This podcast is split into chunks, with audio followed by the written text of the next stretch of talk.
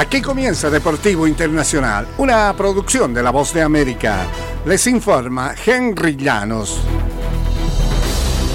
Y los Pistons hicieron historia indesable en la NBA. Detroit se ha convertido en el primer equipo en la historia de la liga que ha perdido 27 partidos consecutivos durante una misma campaña al caer el martes 118-112 ante los Nets de Brooklyn.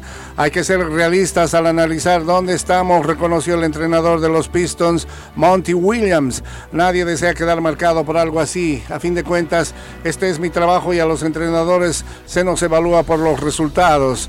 Los Derrotaron el sábado los Pistons en Brooklyn para propinarles su vigésimo sexto revés consecutivo, con lo que igualaron la marca establecida por los Cavaliers de Cleveland en 2010-2011 y por los 76ers en Filadelfia en 2013-14. Ahora Detroit no comparte ya la marca bochornosa y todavía podría quebrar el récord absoluto de derrotas en fila de 28 impuesto por los 76ers entre la temporada 2014-2015.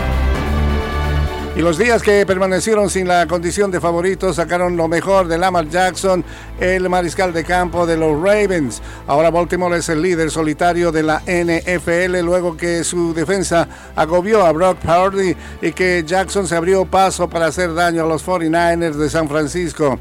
Los Ravens se impusieron el lunes por 33-19. Baltimore no solo demostró que es el candidato obvio para ganar el Super Bowl, sino que se sacudió un estigma que pareció motivarlo en uno de los encuentros más esperados de la temporada.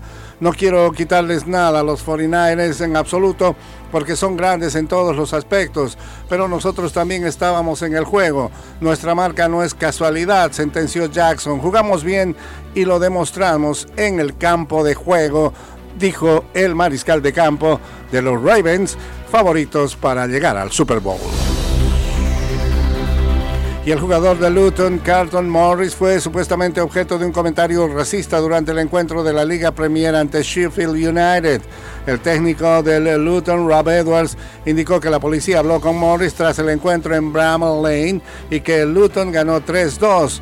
Hubo un supuesto comentario racista, la policía está lidiando con esto. Hablaron con Carlton y recibieron su versión, entonces está con ellos, no tengo otro comentario, aseguró el técnico está bien en este momento, estaba muy molesto, pero parece estar bien ahora. Morris ingresó como suplente a los 71 minutos y creó dos oportunidades que llevaron a los autogoles para que su equipo ganara. Y hasta aquí Deportivo Internacional de la Voz de América.